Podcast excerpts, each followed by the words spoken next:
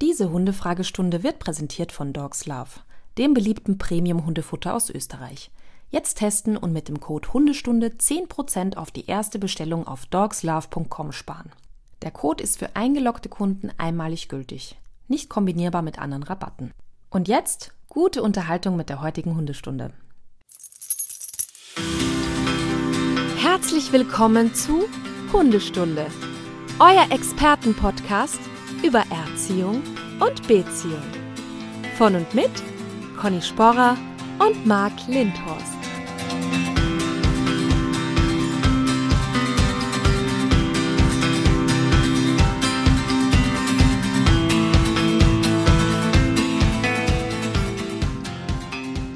Einmal durchschnaufen, Maschine läuft. Also Maschine läuft. Übrigens im Hintergrund läuft auch eine Maschine. Man hört hier vielleicht eine Kettensäge oder Gartengeräte, aber es sind nicht meine Gartengeräte. Und ich zerhäcksel jetzt hier auch nicht irgendjemand im Hintergrund. Die Gärtner meinen genau jetzt, hier ungefähr Luftlinie 10 Meter, die Heckenbäume zu beschneiden. Ist aber interessant, was du mit einer Kettensäge assoziierst gleich. Aber gut. Schönen guten Morgen, mhm. Marc, an der Stelle. Schön. Fahr ein bisschen dein Aggressionslevel runter. Ja. Ich habe gerade auch ein Foto von dir gemacht, wie aggressiv du, ähm, so passiv-aggressiv du Droh fixieren kannst, dem, aus dem Fenster einfach. Ja, aber muss das denn jetzt sein? Die sehen doch, dass ich hier sitze. Die sehen das doch. Und jetzt hier einen der, der, einen der besten Podcasts aufnehmen mit dir. Und dann können die ja wohl mal in der Zeit eine Pause machen. Du könntest auch in einen anderen Raum gehen. Ja, aber das, das hört Vorschlag. man ja überall. Das okay. hört man doch überall. Okay, dann ist es jetzt einfach so. Dann ist das du jetzt so. Du weißt ja, Stoizismus und so. Ne? So. Conny, heute überraschenderweise Hunde-Fragestunde. Genau, wie jeden ersten Freitag im Monat. Da ist mir wohl ein leichter Fauxpas letztes Mal passiert. Ja, Fauxpas würde ich jetzt nicht sagen. Dass ich da schon, weil ich so aufgeregt war, weil, weil, weil wir dann Gast haben, hm. dass ich gar nicht abwarten konnte wahrscheinlich, dass wir heute nicht die Hunde, na Quatsch, nicht heute den Gast haben, sondern die Hunde-Fragestunde. So, Punkt. Ja, es ist ja alles im Prinzip äh, deswegen so entstanden, weil du im Urlaub bist und wir da viel schieben mussten, hin und her irgendwie andere Aufnahmetage haben und so, ne? Und Vielleicht da jetzt eine passive Aggressivität? Nein, dass ich, ich mal im Urlaub bin. Ich gönne das von Herzen. Ich wollte nur sagen, hm. so ist das entstanden, dieses Missverständnis. So. Genau. Ja, und dann müssen wir schon mal auch vorab, also einmal Kettensägen und Co. im Hintergrund bei mir. Und Conny, du bist wieder leicht kränklich. Ja. ja. Hört man eh. Also das hört man an der Stimme. Ich wollte das auch nur den Stundis sagen, dass die jetzt nicht an ihren Audioeinstellungen schrauben müssen, den Bass da raus oder was, die Höhen und den Equalizer anmachen. Ja. Conny kann nicht anders gerade. Die hat halt diese jetzt eher nasale Tonlage. Ja. ja. Das tut mir leid. Ich werde nein, versuchen, nein, trotzdem Conny, heute mein Bestes das. zu geben. Da, sowieso. Ja. Ähm, ich habe so zwei Sachen noch kurz als Follow-up. Mhm. Einmal war ja Freitag die Show von Martin in Wien. Und ja. mein ganzes Team, wir waren alle am Stand vertreten, es war super nett. Und ich habe mich wirklich äh, total gefreut, weil so viele Stundis da waren und einfach zu mir gekommen oder? sind und sich bedankt haben für den tollen Podcast. Und wollten die auch Autogramme und Fotos machen? Ja, tatsächlich auch eine junge Dame war da, die hat ähm, mich auf dem Halstuch ihres Hundes unterschreiben lassen. Und sie hätte auch so wahnsinnig gerne, dass du unterschreibst. Und ich habe gesagt, sie soll es hm. dir einfach per Post schicken. Du machst es sicher, oder? Natürlich, natürlich. siehst du? Ja. Einfach schicken. Ich habe ja auch schon deine Adresse, Adresse gegeben. ja, ach, super, dass du schon mal genau erstmal meine Adresse gibst und dann ja. fragst. Naja, ich mache das aber natürlich gerne, schick das auch gerne zurück. Ähm, genau. Genau. War total nett, wirklich. Genau. Ist immer schön, ne? Ja, total. Das ist doch Eine super. Dame war da, die hat sich für das Buch bedankt und hat gesagt, es ist oh. wirklich so herzerwärmend, hat gesagt, äh, wenn sie das vorher schon gewusst hätte, hätte sie ihrem Hund so viel ersparen können und äh, irgendwie ähm, jetzt erst jetzt versteht sie den Hund und so. Das ist also es ist einfach fantastisch, echt. Ach, das macht schon Spaß, ne? Unter wie Öl, voll. Neben all manchmal der Anstrengung macht das eigentlich doch schon Spaß. Auch der ja. Podcast, Conny. Ja. Auch wenn das manchmal anstrengend ist, so mit ich mir. Hab, nee, ja, mit dir, aber das sage ich dir dann eh. Ähm, aber ja, ich meine, manchmal ist es ja auch anstrengend mit mir selber. Also für mich bin ich dann anstrengend. Also ist ja nicht nur für dich. Ne? Macht man es trotzdem. Ja. Apropos anstrengend. Wir hatten ja ähm, über die Begleithundeprüfung geredet. Oh ja. Und da hatten wir aber schon gesagt, aufpassen, hier reden, reden zwei Blinde von Farben. Und das sind uns wohl so zwei, drei Sachen, haben wir jetzt wohl nicht so ganz. So also viele? ich jetzt hier für Deutschland, naja, sagen wir mal eine Ja. auf jeden Fall. Auf Okay, jeden also Fall, für Deutschland. ähm, das heißt schon mal nicht für, ja, nein, nein, nein. Ja, das ist schon, das wurmt mich natürlich doppelt, dass das Ja, jetzt immer an mich gewandt wird. Auf jeden Fall. Die passieren. liebe, ja, das kann ja mal passieren. Und zwar die, unsere liebe Stundi Anne hat uns eine Nachricht geschrieben, weil ich ja gesagt hatte, dass ähm, die Begleithundeprüfung in Deutschland, wenn man einen Rettungshund äh, ausbilden möchte oder so, oder einen Polizeihund, dass man dann die Begleithundeprüfung braucht als Voraussetzung und das gilt wohl auch für Assistenzhunde. So hatte ich das in meinen Quellen gefunden. Jetzt sagt aber die, die liebe Anne, ähm, dass dem nicht so sei. Aha. Man braucht die nicht zwingend. Man braucht die gar nicht zwingend. Mhm. Ähm, also hier nochmal, wenn man die macht, ist das jetzt nicht schlimm, aber man braucht sie wohl nicht zwingend. Weil sie sagt auch, eine Begleithundeprüfung steht mit der Ausbildung zum Assistenzhund sowie der Assistenzhundeprüfung in keinerlei Zusammenhang. Und dann PS, noch ein Vorschlag zur Menge von Marks Witzen. Ich würde Mark einen Witz pro Monat erlauben, damit nicht zu viele Stundis vergrault werden. Ausgenommen davon sind Witze, die thematisch zur aktuellen Hundestunde passen. Haben wir das auch. Weil ich habe gesehen, du hast frecherweise, hast du einfach, Naja, da möchte ich Stundis jetzt gefragt Folgendes sagen, aber ich werde in der Zwischenzeit das Ergebnis auch raussuchen. Erzähl mal. ja, das, das ist natürlich eine absolute Frechheit, weil ich wollte ja den Post machen, damit nicht die Frage entsteht, ob ich nochmal Witze erzählen soll, sondern es ging ja eigentlich um die Qualität. Die Frage nach der Qualität der Witze. Also, dass die weiterkommen, ist klar. Ja, aber entschuldige, ich hoffe ja, dein Anspruch ist, jedes Mal die höchste Qualität zu bringen oder nicht. Also. Ja, ich frage mich eh, warum. Ja, das, das ist ja eh, das verstehe ich ja eh nicht, diese Nachrichten damit. Die Qualität lässt zu wünschen übrig. Also wenn die Witze so flach sind, das sind immer die, die Creme de la Creme. Ich habe nicht einen, in, in, in, nicht in den letzten 104, jetzt sind wir bei 100, Folge 105, war nicht ein Witz, wo ich nicht selber sage, wenn ich den hören würde, da würde ich mich vor Lachen kugeln. Das sagt sehr Tränen, ja, Tränen aus den Augen mir schießen, jetzt vor, vor Freude natürlich. Ja, also ich habe es ja so gemacht, ich habe ja eben nicht heimlich hinter deinem Rücken eine Umfrage gemacht, ob Marc die Witze weiter erzählen soll, sondern ich habe ja gefragt, sollen wir eine Umfrage machen? Ja, das ist, das ist aber auch wieder natürlich so hintenrum, was ja eigentlich bedeutet, genau. Ja, eine Güte. Jedenfalls, Ja. spannenderweise, Was kommt denn jetzt raus? ja, 62 Prozent sagen, ja bitte, Die Umfrage machen oder weiter Witze erzählen? ja bitte die Umfrage machen. Jetzt, oh, stopp, welche Umfrage? Zur Qualität oder ob ich weiter erzählen soll, die Witze? Ja, das, was wir letztes Mal gesagt haben. Ob du weiter die Witze erzählen sollst, glaube ich, ne? Weil mal 62 Prozent sagen, wir brauchen Ja. keine Umfrage.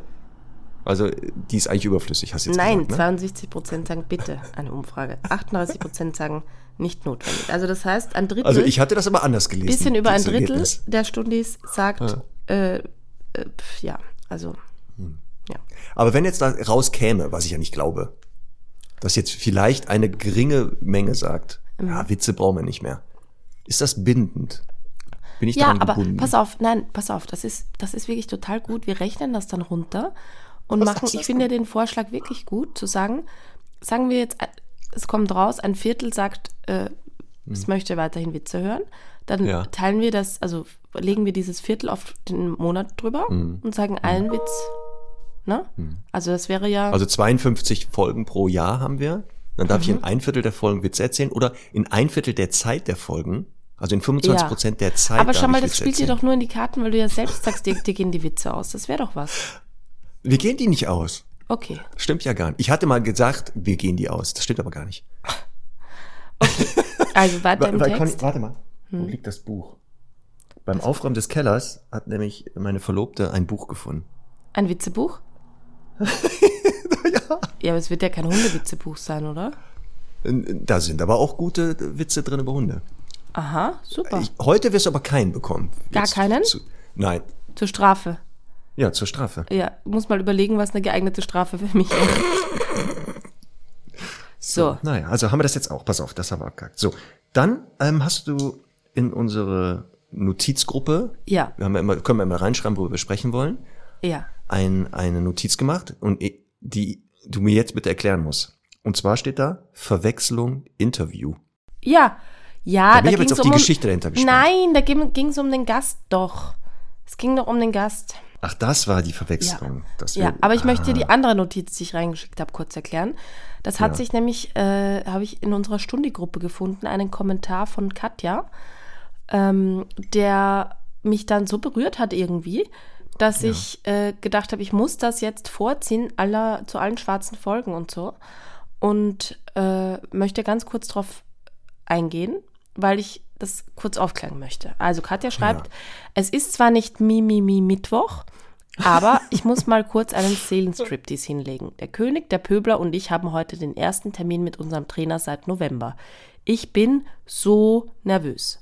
Nicht nur, weil, mich wie vor, weil ich mich wie vor einer Klassenarbeit fühle, ich hasse es, wenn mir Leute auf die Finger schauen, sondern auch, weil die letzten zweieinhalb Monate so gut waren, dass ich Angst vorm großen Rückfall habe.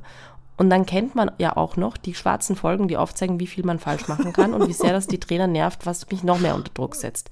Geht ja, euch das schön. ähnlich oder bin ich einfach kaputt? Und dann haben so, stand gestern 21 Leute drunter kommentiert und die ein paar oder die meisten haben halt gesagt, es geht ihnen ähnlich, ja. Ja. Und ich weiß ja jetzt nicht, äh, wer ihr Trainer ist und so.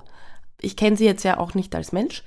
Aber ich finde das so schrecklich, dass Menschen Angst haben, vor ihrem Hundetrainer oder ihrer Hundetrainerin.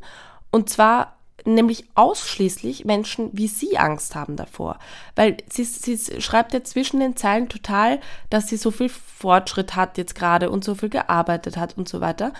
Und mein Gedanke ist jetzt dahinter, das kann ja nur damit zu tun haben, dass die Arme immer wieder an Hundetrainer oder Hundetrainerinnen geraten ist, die so per se mal kommen und Sachen aussetzen und nicht den Fortschritt sehen. Und ich, ich finde, dieses Beispiel ne, beschreibt so genau, wie viel Sozialkompetenz und Empathie es braucht, Hundetrainer oder Hundetrainerin zu werden und dass man eben im Prinzip wirklich einen Menschenjob hat und keinen Hundejob.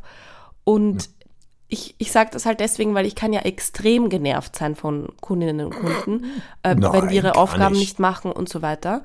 Aber das bin ich ja nur bei denen, wo ich sehe, die nehmen das Thema nicht ernst.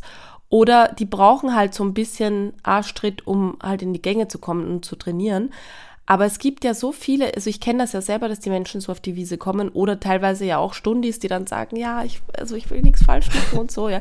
Das mit den schwarzen Folgen ist natürlich immer ein bisschen auch mit Augenzwinkern gemeint, aber ich glaube, das ist ja jetzt hier nicht das große Thema, sondern. Doch, doch, das ist ein großes Thema. Conny, ich habe äh, Nachrichten bekommen zu den schwarzen Folgen. Ja dass ich glaube, viele Stundis genau das, was du gesagt hast, dass wir es mit einem Augenzwinkern hier machen, dass das wirklich nicht so ist, weil es gab also eine, wo wirklich gesagt wurde, dass wie wir da über Kunden herziehen und so. Ja. Ähm, ich hatte da auch aber der, dem Stundi schon zurückgeschrieben. Ich hoffe, das ist noch ein Stundi, dass wir das hier nicht immer so meinen. Ne? Also ja. das ist ja. oft mit dem Augenzwinkern. Aber ich naja, weiß, was du meinst mit diesem, der Umgang mit den halt Kunden. auf jeden Fall, also. genau, ich möchte halt nicht, dass sich jetzt alle angesprochen fühlen, weil, weißt du, wenn ich merke, da kommt jemand, der eh nervös ist und das muss auch ein guter Hundetrainer, Hundetrainerin erkennen, dann bin ich doch total positiv verstärkend eher und sag, schau, und, und bin vor allem in der Art, also das heißt ja jetzt nicht, dass ich dann sage, es gibt kein Problem und gehe nach Hause, bevor ich dich noch nervöser mache. Aber man muss dann mit Fingerspitzengefühl da rangehen und muss eben äh, auf jeden Fall dann ähm, das Ganze so formulieren können, dass der Mensch das dann auch wirklich äh, positiv versteht und nicht, ich meine, es ist, am Ende ist es eine Hundestunde, ne? Also äh, eine Trainingsstunde. Ja. Es ist kein. Das ist, ist auch der schwere Teil an diesem Job, nicht das, das Hundeding.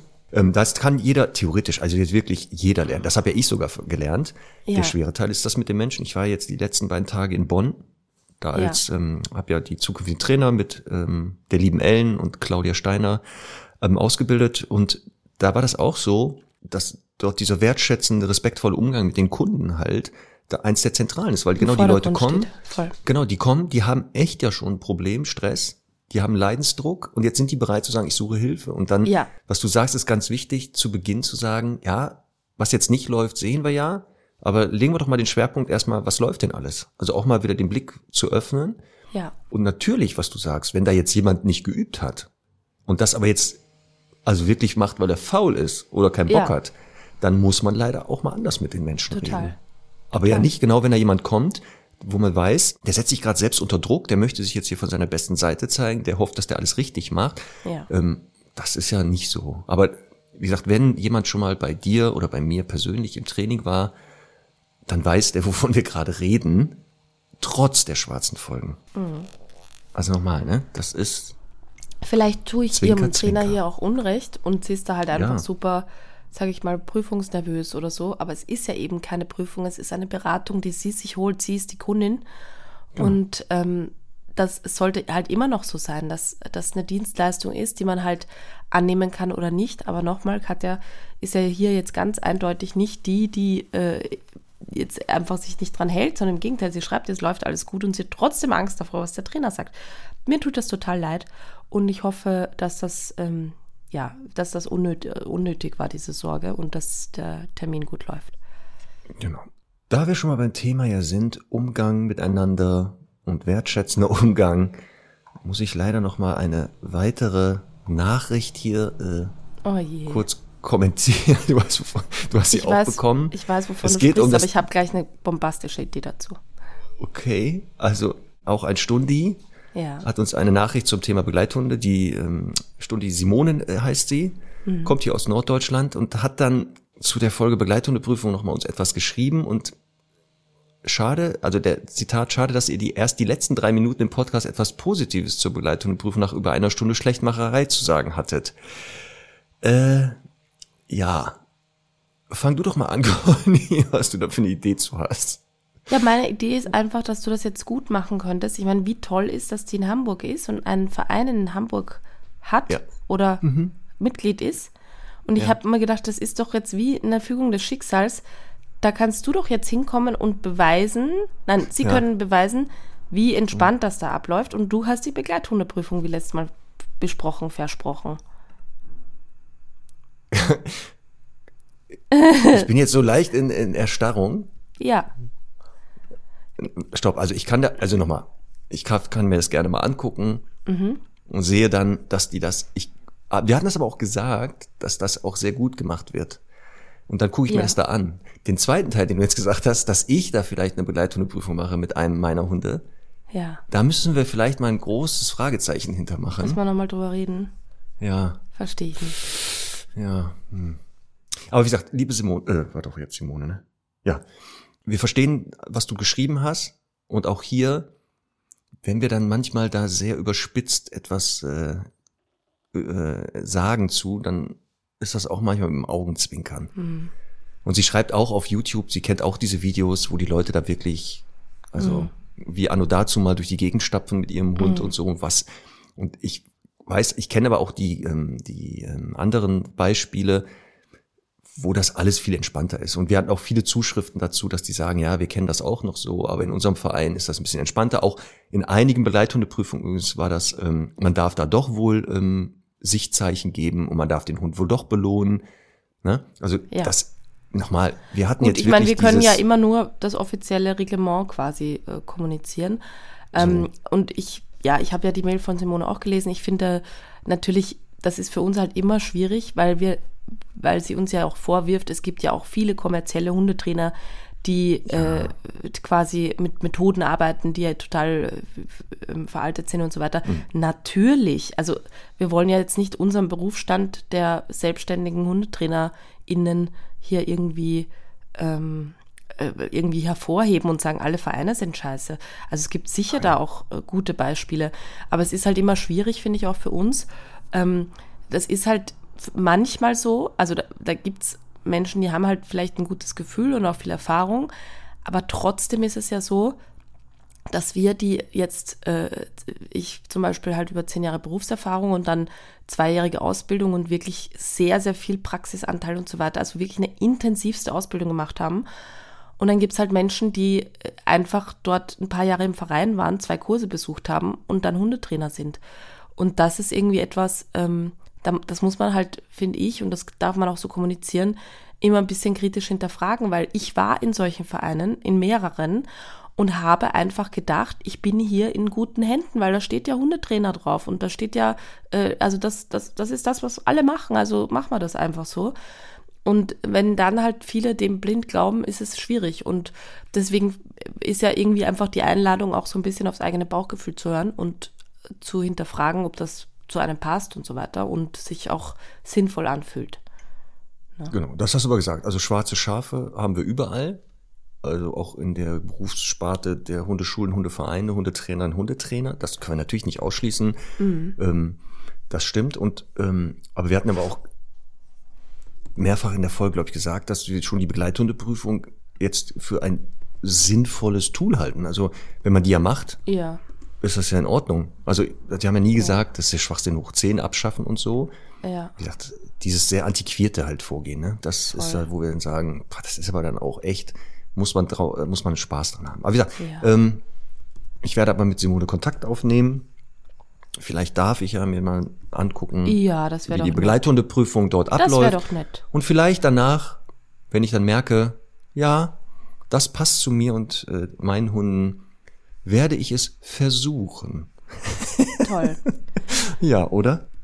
Finde ich so. großartig. Und eins möchte ich noch sagen, wir hatten, ähm, also ich habe in meinem Buch so ein bisschen meine Erfahrungen beschrieben in, in, in der Hundeschule, also in Soisa Brav, aber natürlich in die Geschichte gepackt. Ich glaube, das ist Kapitel 2 und heißt Der Eiertanz um Dominanz.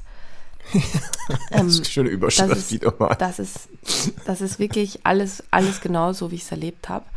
Ähm, wie gesagt, ja. natürlich in die Geschichte gemünzt. Ähm, mhm. Auch eine Empfehlung. Aber wie gesagt, es gibt überall schwarze Schafe und ähm, es gibt überall, ja, einfach auch welche, die es verdammt richtig machen. So. Genau. So, weiter, müssen wir zwei, drei Punkte abarbeiten auf der Liste, bevor oh wir dann die erste Frage beantworten. Ja, das sonst ey, häuft sich das so hier an. Also, wir haben die Playlist so ein bisschen äh, sträflich vernachlässigt in der letzten Zeit. Das stimmt. Ja, deswegen mein Song für heute von Anna Kellum, Dog Park. Da habe ich reingehört, das ist sehr, sehr entzückend. Ist sehr schön, ne? Ist aber ein, ein Vorschlag eines Stundis. Vielen Dank nochmal. Ach so. Ja, ja Conny, ist teilweise wie bei den Witzen. Ja. Ich, ich, ich will selber was suchen und dann kriege ich aber schon drei Vorschläge. Wie cool ist das denn? Weiter so. Okay. Ähm, Pass auf. So, dein Song? Danke. Selber äh, gesucht. Hier sucht die Chefin noch selber ihre Songs, gerade genau. sehe ich.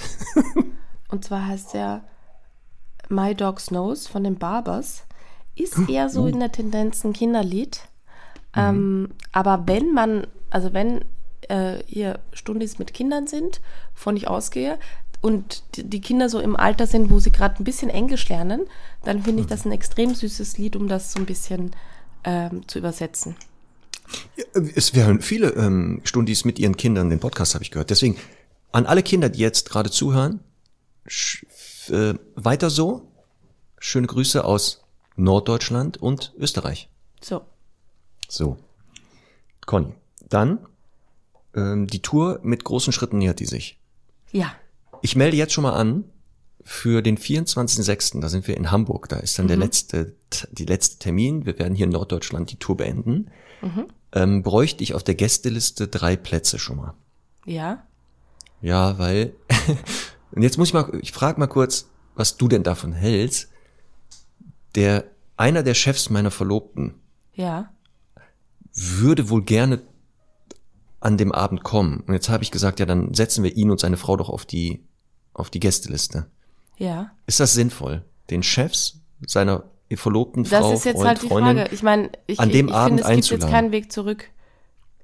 Ja, ja, das ist ja schon das Erste. Er steht, also er weiß jetzt davon, die haben auch schon zugesagt.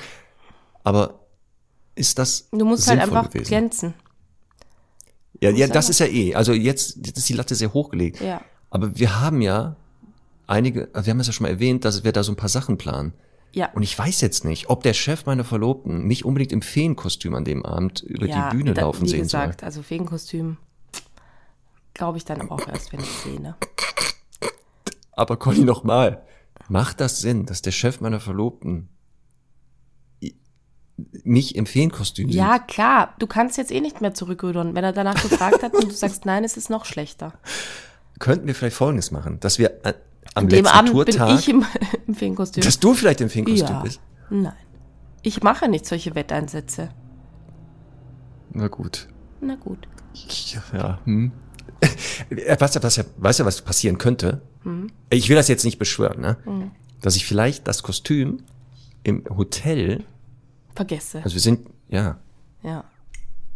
Also das ist ja nicht im Hotel in Hamburg oder so, sondern ich glaube in Berlin sind wir davor. Jo. Und dann feststelle, kurz vorm Auftritt, huch, habe ich wohl da vergessen. Na ja. gut, haben wir das auch geregelt? haben wir das jetzt auch schon mal? So, und jetzt, bevor wir in die erste Frage starten, zum Warmmachen für dich. Kommt was aus einer unserer Lieblingskategorien? Denise, den Trailer schon mal auf Stufe 2 stellen. Das errätst du nie. Bam! Das errätst du nie. So, pass auf, Conny. Du kennst doch bestimmt den Spruch, einem das Maul stopfen. Mhm. Ist dir geläufig, ne? Du weißt ja, mhm. was das bedeutet. Was hat der Spruch eigentlich mit Hunden zu tun? Hm. Tja, das ist jetzt eine gute Frage, ne? Das ist nämlich, ursprünglich kommt das daher. Da wurde einem Hund wohl das Maul gestopft. Ach so, weil er zu viel gebellt hat? Sehr gut. Genau, er hat zu viel gebellt. Ja. Aber Und ist das eine wurde... Methode, die sich immer noch bewähren würde? also, wenn man jetzt folgendes, ja, es gibt doch ähm, die Möglichkeit, dass der Hund zum Beispiel einen Gegenstand in den Mund bekommt, mhm. ins Maul, und kann halt nicht so gut bellen. Ja. Aufpassen, wir beide kennen Hunde, die sehr kreativ, obwohl sie einen großen Gegenstand im Maul haben, um den Gegenstand herum bellen können, anscheinend. Das, mhm. Aber ja, es war da, eigentlich war die Idee, da war jemand, der gesagt, oh, der Hund bellt hier zu viel, ich stopfe dem etwas ins Maul. Das war übrigens da in der Geschichte Brot. Okay, also erzähl. Aber warum wurde, und zwar ähm, der griechische Geschichtenschreiber Phaedrus, kennen wir ja beide. Phaedrus, weißt doch, der hier von, der um die Ecke hier. Nee, ne? ein Grieche so, um die Ecke. Auf, genau, der Grieche. in einer Farbegeschichte, da geht's um einen Dieb, der, der schleicht da auf dem Hof, will da einbrechen und natürlich der Hofhund bellt. Und oh. was macht der Dieb clevererweise? Stopft ihm das Brot ins Maul und dadurch bellt der Hund nicht und er kann da einbrechen. Daher kommt das. Einem also das hat das ja, hat das reingestopft oder gefressen, der Hund? Naja, er hat es da reingestopft und dann hat der Hund das wohl gefressen und dadurch halt nicht mehr bellen können. Mhm. Aber da muss aber schnell gewesen sein. Je nach Hund. Ja, oder ein großes Brot. Ja. Großes Brot vielleicht, ne? Man weiß ja, ganz, so ein ganzer Brot. Leib. Mhm. Ganzer Leib wahrscheinlich. Ja. So, jetzt sind wir warm, ne? Toller Wachhund auf jeden Fall. Ja, also das wird sich, das, der eine sagt so, der andere so, ne? So. Also man weiß es nicht. So, so Marc, pass auf. Jetzt starten wir aber. Mhm. Wir kriegen Beschwerde. Weil ja, weil wir haben jetzt eine halbe Stunde schon wieder Vorlaufzeit. Vorlauf. Ja, aber es, das ist aber auch wichtig, Conny, weil sonst, sonst wird das hier immer mehr. Und dann wird das immer mehr, immer mehr und du weißt doch, dann kriegen wir es gar nicht mehr weg. So, jetzt pass auf. Und zwar von der lieben Sina. Mhm. Liebe Conny, lieber Marc, ich finde euch super, vielen Dank. Damit ist eigentlich alles gesagt. Richtig. So, jetzt aber trotzdem die Frage. Meine Tierschutzhündin, circa vier Jahre, unkastriert ängstlich, kam mit sechs Monaten zu mir. Seit ich sie habe, blinzelt sie unheimlich viel. Tierärztlich ist das mehrfach abgeklärt worden, sodass ich organische Gründe ausschließen würde. Wenn ich davon ausgehe, dass Blinzeln ein Beschwichtigungssignal ist, würde ich ja behaupten, dass sie mich den ganzen Tag beschwichtigen will. Fragezeichen. Das kann ich mir aber gar nicht vorstellen. Wir sind nämlich inzwischen ein richtig super Team. Sie beschäftigt die ganz viel, ähm, erzieht die, gibt Regeln vor. Das heißt, sie sagt, meiner Meinung nach hat sie jedenfalls keinen Grund, weshalb sie mich den ganzen Tag beschwichtigen will. Auch das Wetter oder die Luftfeuchtigkeit, Heizungsluft ändert sich nichts am Blinzeln. Dann habe ich gelesen, dass Blinzeln auch Zuneigung bedeuten kann. Stimmt das? Aber dann würde sie mich schon sehr lieben. Schließlich ich sie auch. Äh, dann hat sie wohl ein Video im Shelter gesehen, dass dieses auch oft, dass die auch da sehr viel blinzeln. Kann es sein, dass sich das Blinzeln ritualisiert hat, so eine Art Tick geworden ist? Wenn sie sehr konzentriert zum Beispiel an der Fährte ist, blinzelt sie nicht. Soll ich das Blinzeln hinnehmen oder besteht Handlungsbedarf? So, was könnte denn Blinzeln bei Hunden bedeuten? Nicht, was könnte es bedeuten, sondern ich sage auch gleich, was es wirklich bedeutet. Jetzt kommt's. Also Hunde blinzeln natürlich auch, wie wir aus äh, Wettereinflüssen, Umwelteinflüssen und so weiter. Ne? Also wenn jetzt dann Luftstrom hm. irgendwie dauernd wäre oder irgend, also Zug oder sowas, dann kann das natürlich auch so sein. Das muss man natürlich, natürlich der Form halber jetzt dazu sagen. Aber im Kern ist Blinzen eine sehr typische Übersprunghandlung und kein Beschwichtigungssignal. Ich bin ja immer wieder erstaunt oder sage das ja auch immer wieder. Es gibt halt Übersprunghandlungen jeglichster Art, aber Blinzeln ist so eine, die so ein bisschen finde ich, dazu kommt. Und irgendwie kennt man das ja auch, auch als Mensch, dass man sagt, äh, da ist eine Situation, ich weiß nicht, und kneift so ein bisschen die Augen zusammen oder blinzelt halt immer wieder. Ich kenne übrigens auch Menschen, die viel blinzeln, wenn sie äh, ein bisschen nervös sind oder so, das ja. als leichten Tick haben. Kennst du das auch? Ja, ja. Das ist ja genau. dann was, da irgendwann irre. Da wirst du selber nervös. Wenn die dann Ja, immer so, ja, ja, genau. weißt du, genau. was ich meine? Weißt du, was ich meine? Ja, weißt du, was ja, ich ja. meine? Und dann, ja, ja, da, genau. da wär ich selber und, nervös. Und im Kern kann das natürlich ein bisschen so zu einer Art Tick geworden sein, weil das halt, und da sind wir wieder so ein bisschen leider beim Thema Stereotypien, wo es einfach darum geht zu sagen, okay, der Hund macht das oder hat das mal in irgendeiner Situation gemacht, wo es ihn beruhigt hat. Jetzt will er halt dieses positive Gefühl, oder jetzt holt er sich dieses Gefühl halt immer wieder, wenn er in irgendeine bisschen stressige Situation kommt. Und dann ist es eben irgendwann so, dass er es halt auch außerhalb dieser stressigen Situationen macht, weil er halt sagt, das gibt mir einfach ein gutes Gefühl. Das ist halt ähnlich wie irgendwie Pfoten lecken oder, ähm, keine Ahnung, Autoscheiben lecken, ähm, wenn das alles so ein bisschen halt ritualisiert wird, im Kreis drehen, in die Route beißen und so weiter.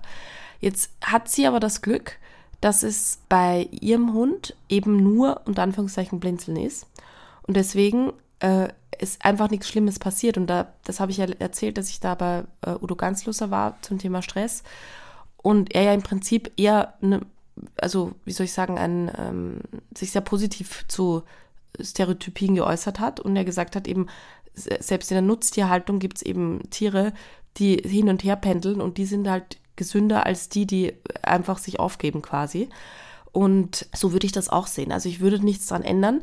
Ich würde nur weggehen von dem Gedanken, dass es ein Beschwichtigungssignal ist, weil das ist es einfach nicht. Ähm, wir sehen das sehr schön in dem Video. Ich würde das in den Shownotes verlinken. Marc, erinnerst du dich mit dem Schäferhund und diesem holländischen Nee, das war, das war holländisch übersetzt. Mit dem äh, Reporter und dem amerikanischen so. Schäferhund, der ihm ins Gesicht beißt. Ne? Und da ist es ja so, dass der Reporter ihm zu nah auf die Pelle rückt und dann ja auch noch streichelt und der Hund halt viele, viele ähm, Übersprungshandlungen zeigt und eben unter anderem auch das Blinzeln und da dreht er sich so dabei weg. Also es macht halt eben, ich finde diese Differenzierung so wichtig, zu sagen, nein, ich blinzel dich nicht an, um zu sagen, ich will keinen Streit, sondern der Hund blinzelt, um zu zeigen, diese Situation stresst mich. Das muss nicht zwingend ans Gegenüber gerichtet sein. So. Damals bei dem Dalmatiner, den wir hatten, Ali, konnte man das sogar auslösen, wenn man den dann Blinzeln? so, ja, da streng angeguckt hat. krass. Dann hat er so angefangen zu blinzeln, den Kopf so, so runterzunehmen immer und immer wieder. Und da ist das dann so ähnlich. Deswegen, also als Blickvermeidung manchmal kann das schon eingesetzt werden. Aber jetzt als reines Beschwichtigungssignal würde ich das auch nicht sehen, das Blinzeln. Ich glaube, Also es ist, nicht. also Blick vermeiden ist ja schon eine Beschwichtig ein Beschwichtigungssignal. Genau, Fall. und und deswegen- ich glaube, es ist die Kombi damit. Also die Kombi zu sagen, "Uah, ich fühle mich nicht wohl, blinzel, blinzel Genau. und drehe währenddessen den Kopf weg, um sicherzustellen, Ja. äh, es gibt jetzt hier keinen Stress zwischen uns.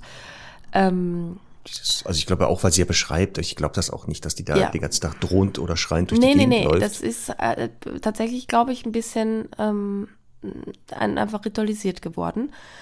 Ich glaube, ich würde einfach nichts dran, dran rütteln. Ähm, ja, ich denke. Ja, es wäre ja auch spannend, ob, wenn es jetzt ja wirklich ein Zeichen von Stress ist, ob sie andere Stresssignale ja auch noch sendet. Mhm. Oder ob es jetzt, was du sagst, ein Tick einfach geworden ist. ja. Warum auch Ähm, immer was, sie sich das Was angeeignet ich halt hat. interessant finde, ist, dass sie sagt, dass viele andere Hunde in dem Tierheim auch blinzeln. Das finde ich Mhm. ja erstaunlich, weil normalerweise hat ja jeder Hund so sein eigenes äh, Signal, mit dem er sich beruhigt oder äh, Verhaltensweise. Ich frage mich halt, ob das vielleicht in dem Fall wirklich durch irgendwas ausgelöst ist. Ja gut, Stress, TM ist schon stressig, ne? Also Na total, aber dass alle Hunde deswegen blinzeln, finde ich ungewöhnlich. warum Oder die viele. genau das Blinzeln Mhm. plötzlich dann entwickeln, das weiß ich. Aber das wäre jetzt auch sowas, wenn ja Hunde im Tierheim alleine im Zwinger sitzen und dort sieht sie, dass die öfter blinzeln, dann wäre es ja keine Beschwichtigung. Weil wen sollen die denn da beschwichtigen? Ja, klar, Also Beschwichtigung ist ja immer an einen anderen gerichtet. total. Ja, deswegen, ähm, da wäre es ja auch mal spannend, wenn sie jetzt eine Kamera zu Hause aufstellt, ob die Hündin auch in Abwesenheit, wenn sie wach ist, da öfter blinzelt, dann hätte sie ja genau ihre Befürchtung eben nicht, dass das an sie gerichtet ist. Ja, das wird auch, also das wird hundertprozentig so sein, außer der Hund pennt halt die ganze Zeit. Ja, gut, Aber jetzt meine ich ja, er sollte schon ich wach glaube sein. durchaus, der schläft, dann hört er was im, im Flur oder im äh, Treppenhaus, Mhm. Ähm, dann wird er schon wieder blinzeln, bin ich ziemlich sicher, so wie sie es beschreibt. Deswegen, aber genau, selbst wenn es ein Tick wäre, würde ich auch sagen, solange jetzt die Hündin da jetzt nicht wirklich massive Beeinträchtigung durch hat, würde ich auch sagen, lass ihr das. Da- Man muss nicht alles therapieren. Also das, Ja. was man therapieren könnte und was du sagst, was auch ganz loser sagt, bin ich auch der Meinung. Die Hunde haben da irgendwie eine Möglichkeit gefunden, damit irgendwie umzugehen. Und was ich als Mensch da dann von halte, ist ja was anderes. Aber ich bin ja kein Hund. Ja, ich frage mich halt, ob es als Mensch, also als Halter, in hm. äh, vielleicht wahnsinnig nervig ist irgendwann. Das kann ja Oder sein. Ob, ob, man sich dran gewöhnt, aber ich glaube, man gewöhnt sich an solche Sachen, ne? Ja, das, das du gewöhnst dich schon an die Ticks deiner hm. Umgebung. So ja. wie an meiner hast du dich ja auch schon gewöhnt. Ja. ja. So. ja, Conny ist ja ein bisschen krank, deswegen kommt das immer verzögert jetzt. Ja, es kommt verzögert an, ja. Ich denke immer, wir haben hier im Internet gerade eine Pause eingelegt, aber nee, das ist kein Standbild, sondern es rattert bei Conny und dann zack, fällt der Groschen. So. Soll ich dir die nächste Frage stellen, Conny? Nein, ich äh, suche eine gerade für dich raus. Verdammt, ich dachte, ich könnte jetzt deine Schwäche im Moment nutzen, dass ich dich einfach heute mit Fragen bombardiere und keine einzige beantworten muss. Weil da sind echt ein paar Sachen bei. Wenn du mir die stellst, da muss ich dann Zeit gewinnen, rumschwänzeln erstmal ja, und überlegen. Ja eh super. Oder einfach eine Ohnmacht vortäuschen. Hallo. Conny ist so frech geworden. Übrigens, hm. Ellen ist auch frech geworden. Am Wochenende, nochmal, falls du hier Ellen zuhörst, ne? Oder jemand Ellen das mal sagen kann. Die ist auch ganz schön frech geworden. Die hat ja. zu viel mit dir rumgehangen. Ihr beide dürft euch nicht so oft treffen. So, jetzt komm her mit der Frage. Das ist eine tolle Frage. Hallo, Erstmals danke für euren wirklich einzigartig tollen Podcast. Vielen Dank. Ich habe schon super viel mit euch lernen und dadurch vor allem meinen Hund besser verstehen dürfen. Eure Tipps sind eine super Ergänzung zur Hundeschule. Hier meine Frage. Macht es Sinn, einen Hund für etwas zu belohnen, das er nicht machen soll? Und wie würdet ihr negatives Verhalten handhaben, wenn äh, vor allem, wenn der Hund das Nein-Signal respektiert? Als Beispiel, angenommen, ein Gegenstand wird angeknabbert, der Hund will in einen Raum gehen, aber ich sage Nein und der Gegenstand wird daraufhin losgelassen und der Hund geht nicht in den Raum. Macht es Sinn, den Hund dafür verbal zu loben, prima, bravo, super etc.? Versteht der Hund, dass er gelobt wurde, weil er das nicht gemacht hat und Nein respektiert wurde? Oder verwirrt es den Hund und es ist besser, das beendete negative Verhalten einfach zu ignorieren? Ich habe in letzter Zeit sehr unterschiedliche Ansätze dazu gehört und gelesen und jetzt würde äh, ich eure Meinung als Expertinnen gerne erfahren. Danke und liebe Grüße, Leonie. Ich muss es jetzt erst selber nochmal sacken lassen. Soll ich dir ein Beispiel geben? Auch nochmal. Es geht darum, äh, wenn der Hund eben etwas Falsches macht, zum Beispiel irgendwas anknabbert und äh, ich dann Nein sage und der Hund das quasi fallen lässt und in den anderen Raum geht, würdest du ihn dafür belohnen, also be äh, loben verbal ah. oder nicht? Also er hat erst ein Verhalten gezeigt, was ich nicht möchte. Ja. Ich unterbreche das, wie auch mhm. immer. Er hört damit auf, zeigt ja. eine Alternative und jetzt ja. ist die Frage, soll ich die Alternative belohnen? Genau. Und ich, ich behaupte jetzt auch noch mal vorsichtig, das sind Verhaltensweisen, die eigentlich schon besprochen sind. Also ähm, ja. weil ich kriege die Frage auch oft von unseren Kundinnen gestellt, dass man quasi, was so Dinge, die der Hund, also so wie Anknabbern von Gegenständen, da weiß er eigentlich, das soll er nicht. Also ist kein Welpe mehr, ist nicht im Zahnwechsel und so weiter.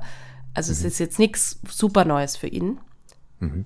Also, wenn der Hund ein Verhalten zeigt, ich, er das dann aufhört, danach etwas anderes zeigt und ich das dann belohne, mhm. kann es, kann es sein, bei einigen Hunden, dass es dass auch das Verhalten, was davor dann gezeigt wurde, vor dem anderen Verhalten mitbelohnt wird. Also eine Aber Art wir reden nur von verbal, ne? Verbales Lob. Das ist ja egal. Welche Form der, Lob, des, der Belohnung ist ja erstmal egal. Der Hund entscheidet ja eh, was für ihn eine Belohnung ist. Ja. Ähm, also eine Restgefahr besteht. Also der Hund knabbert was an. Ich sag, lass das. Jetzt legt er sich in sein Körbchen. Und ich sag, prima, dass du dich dein Körbchen nicht, nicht mehr knabberst.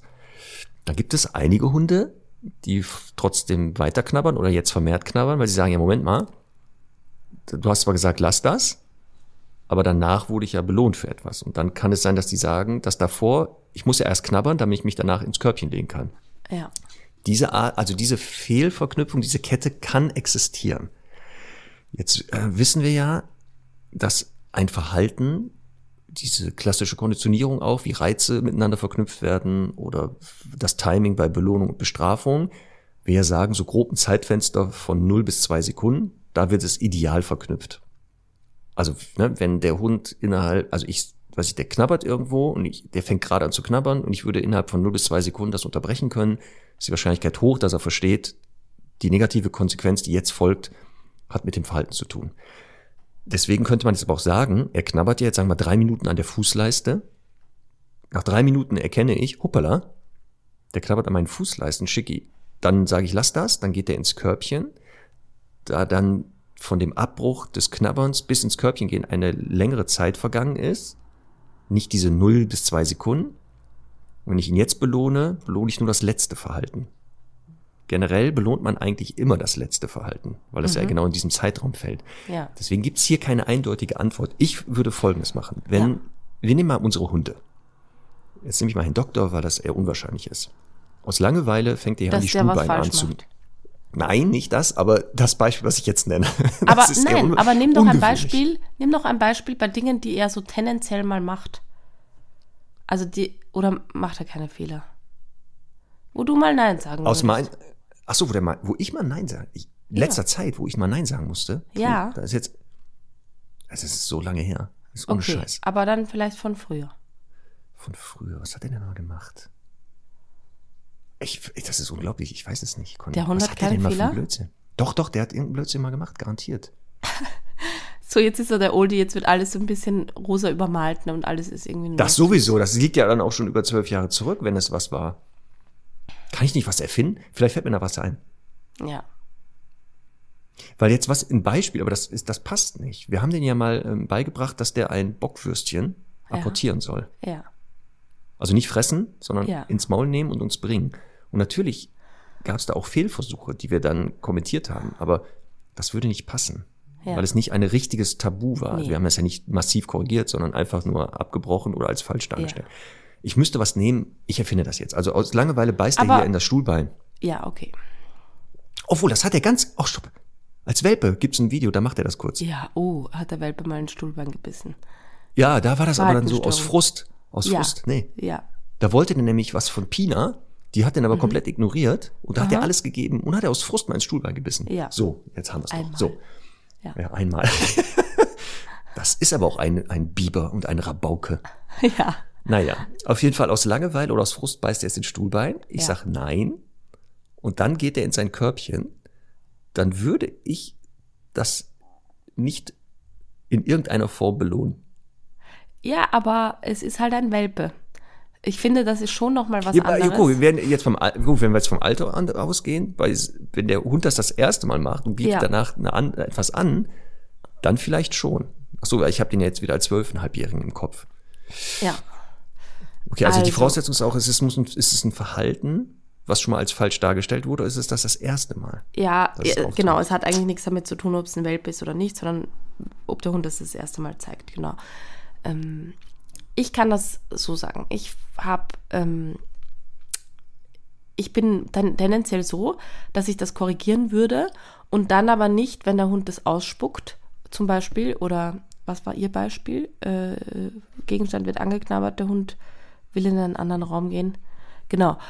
Also wenn das jetzt sowas ist, wie, wie sie beschrieben hat, ja, dann ja. würde ich äh, das tendenziell eher mit einem Signal hinterlegen und sowas wie Aussagen. Mhm. Da muss ich ja keine Strafe einsetzen in dem Sinn, sondern es ist ja einfach ein trainiertes Signal. Ähm, wenn es jetzt ist, dass ich, äh, dass ich quasi in den Raum komme und sehe, wie, wie Semmel irgendwas vom Couchtisch frisst, mhm. ne? dann würde ich die ja. anscheißen und dann wäre ich sauer. Und, also sauer, aber ähm, dann würde ich sie ignorieren ja, ja. nachher. Auf jeden Fall. Ja. Und da würde ich ja nicht sagen, ach, prima, dass du aufgehört hast zu fressen. Na? Jetzt habe ich aber die Situation, zum Beispiel hatte ich gestern wieder, ähm, dass es, finde ich, Ach so, und was ich dann auch noch sagen wollte, ähm, was, was, also wenn ich jetzt in den Raum käme und ich sehe, sie liebäugelt so damit, dass sie das frisst, aber zu der irgendwas in ihr sagt, ich darf nicht, dann würde ich sie sehr, durchaus belohnen. Und sogar ja, vielleicht mit einem Stück von dem Couchtisch. Also wenn sie quasi äh, so, so der innere Konflikt da ist und sie damit hadert, auf jeden Fall. Ja, wenn sie genau sagt, so, ich hätte jetzt voll Bock, da, das, da reinzubeißen oder zu klauen, sie aber von sich selber, also sich selbst reguliert, das zurückhält genau, und genau. sich entspannt, würde ich das ja. natürlich am Anfang belohnen. Genau, ist ja genau. super. Aber wir sprechen jetzt davon, sie beißt da rein oder klaut, du genau. erwischt sie, sagst, lass das, Danach zeigt sie ein anderes Verhalten und würdest du das Verhalten belohnen? Das ist ja jetzt die Frage. Ja, und ich hatte mit Semmel gestern die Situation und da habe ich so das Gefühl, wenn die Sache richtig schwer ist, dann würde ich sie auch mal für den Abbruch belohnen, weil ähm, ich glaube, da ist sie aufs, also wir waren reiten, ausreiten und ich war, es ist, glaube ich, aufs Feld gelaufen. Ähm, äh, und hat, äh, genau, und hat sich eingebildet, irgendwas gesehen zu haben. Und dann habe ich ein leichtes Abbruchsignal verwendet, äh, weil ich eben da nicht sie immer rufen will, weil sie dann Tendenzen hat, einfach immer so fake-mäßig abzuhauen, damit ich sie rufe. Sondern möchte ich einfach sagen, lass das jetzt. Und ja. dann kam sie sofort und war so, so sofort im, so, ist das richtig, ist das richtig? Und dann, dann sage ich schon einmal prima und lauf. Also, weißt du, das ist so für, für mich, ähm, hat es einfach sehr stark, also natürlich, wie du sagst, halt auch mit dem Hund zu tun, ob der das dann halt ein bisschen verstärkend auch wahrnimmt, mhm. aber eben auch stark mit der Situation. Und ich glaube, auch es hat damit zu tun, ist es das erste Mal, dass das Fehlverhalten gezeigt wurde. Ist das schon mehrfach passiert? Weil wenn ja. es jetzt mehrfach passiert und danach zeigt der Hund nach dem Abbruchsignal eine Alternative, die ich belohne und es kommt ja vermehrt, dann scheint er diese Fehlverknüpfung, die Kette, also die Fehlverknüpfungskette hat stattgefunden. Er sagt, okay, ich muss ja erst das Fehlverhalten zeigen, damit es abgebrochen wird, damit ich die Alternative zeige. Vielleicht können wir das so sagen, wenn das schon mehrfach passiert ist, sollte man vielleicht am Anfang, wenn man es abgebrochen hat, der Hund zeigt jetzt eine Alternative, die Alternative vielleicht nicht so stark belohnen, damit es nicht zu einer Fehlverknüpfung kommt. Ist es das allererste Mal? Ja. Man erwischt ihn wirklich das erste Mal. Wäre vielleicht, wenn er eine Alternative anbietet, die zu belohnen, vielleicht sinnvoller, damit er sagt, ach so, das gibt es auch. Und nicht, also anstatt irgendwo da reinbeißen, könnte ich auch was anderes tun. Vielleicht können wir das so stehen lassen. Und dann oh, müssen wir auch noch unterscheiden zwischen nach einer Korrektur, wenn der Hund dann sein Verhalten abbricht und Nähe sucht, muss man ja die sogenannte Versöhnungsgeste. Muss ähm, man? Wird ja dann, sollte man. Also wenn der Hund wieder die Nähe sucht und sagt, tut mir leid, das war jetzt nicht so gemeint, ähm, magst du mich noch, sollte man den ja nah rankommen ähm, und zulassen oder selber die Versöhnungsgeste einleiten. Aber das ist ja dann keine Belohnung eigentlich. Ja, aber wenn ich das jetzt an Hunden, also in, unter Hunden beobachte, dann machen das die einen so und die anderen so. Deswegen, das ist schon unterschiedlich. Ja. Tja, es mhm. gibt wohl, also eine eindeutige Antwort nicht. So aus dem Bauch? Also mein, meine Antwort wäre so pauschal, natürlich gibt es immer wieder Einzelfälle, zu sagen, danach ignoriert, also wird das Verhalten ignoriert, mhm. also ich korrigiere was, der Hund bricht ab und dann würde ich das auch nicht kommentieren. Aber ich würde eben sehr schnell, ähm, wenn es geht, auch nochmal die Situation stellen und dann sehe ich, dass der Hund da abbricht und dann würde ich ihn belohnen dafür. Also das mache mach ich. Das ist ja eh der Idealfall. Genau. Dass ich ja nach, nach der Korrektur oder sowas, wir atmen alle durch, die Situation nochmal konstruiere, den Konflikt, um ja. dann zu zeigen, das, was jetzt eben gefolgt oder was jetzt folgte, ist kein Zufall gewesen.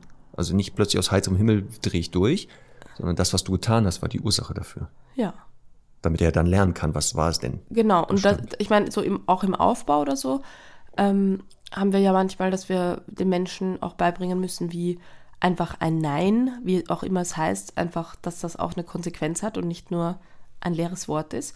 Und das machen wir ja manchmal so, dass wir dann Futter auslegen und den Hund eben dafür kurz korrigieren mit einem Nackenstoß oder so oder, oder einem Schnauzgriff. Und ähm, da ist es ja so, dass wir dann halt das einfach der Hund äh, ist dann beeindruckt und dann lässt man stehen und dann legt man das nochmal woanders aus.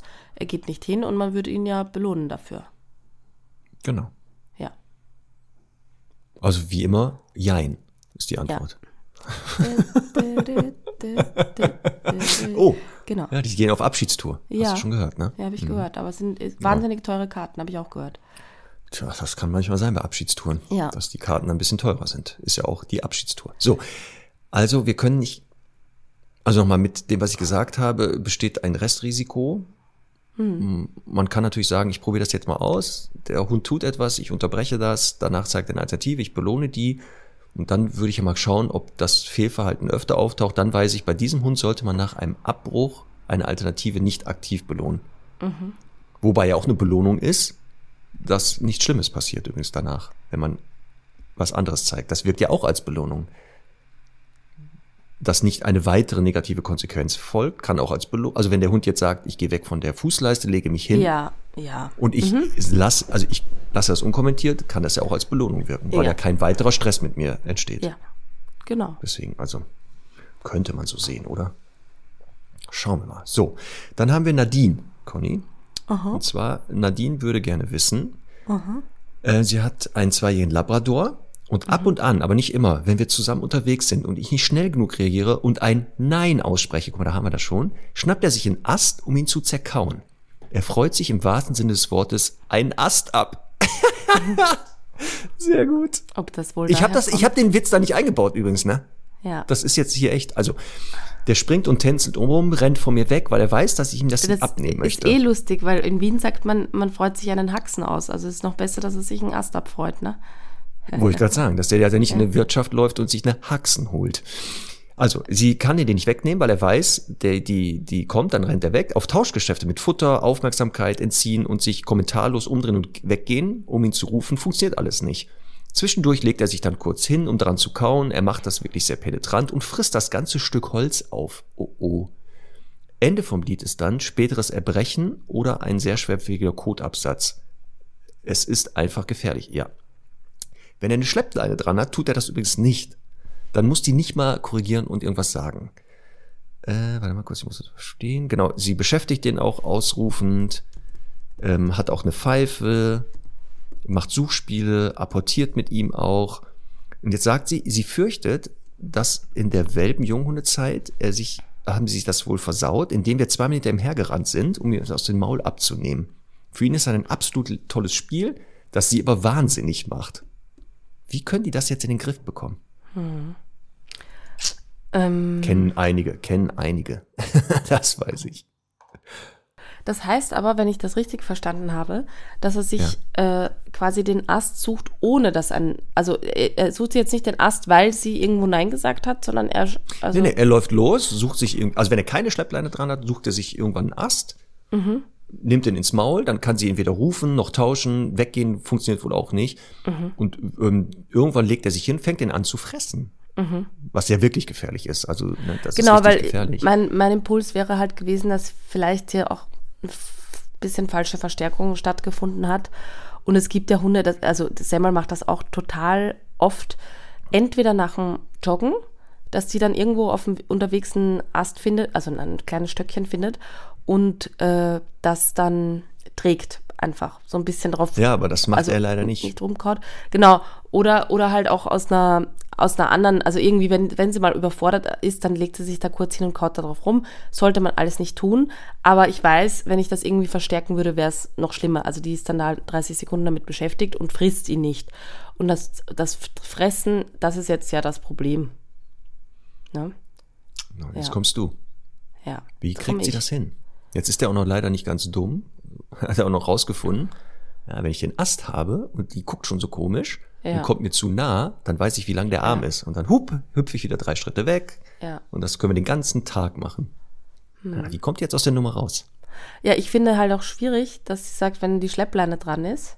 Ja, das meine ich ja. Der ist so clever, dass der auch weiß, ja, Mhm. mit der Schleppleine hat sie Einwirkung. Also mache ich das natürlich nicht. Und an Mhm. dem Tag, nach ein paar Tagen, wenn sie denkt, so, jetzt ist der geheilt und sie macht die Leine ab, dann Mhm. zeige ich ihr mal, wie geheilt ich bin. Und wups, habe ich den nächsten Ast. Sag ich ja, wenn der ein bisschen dümmer wäre, hätte, würde sie die Frage gar nicht stellen.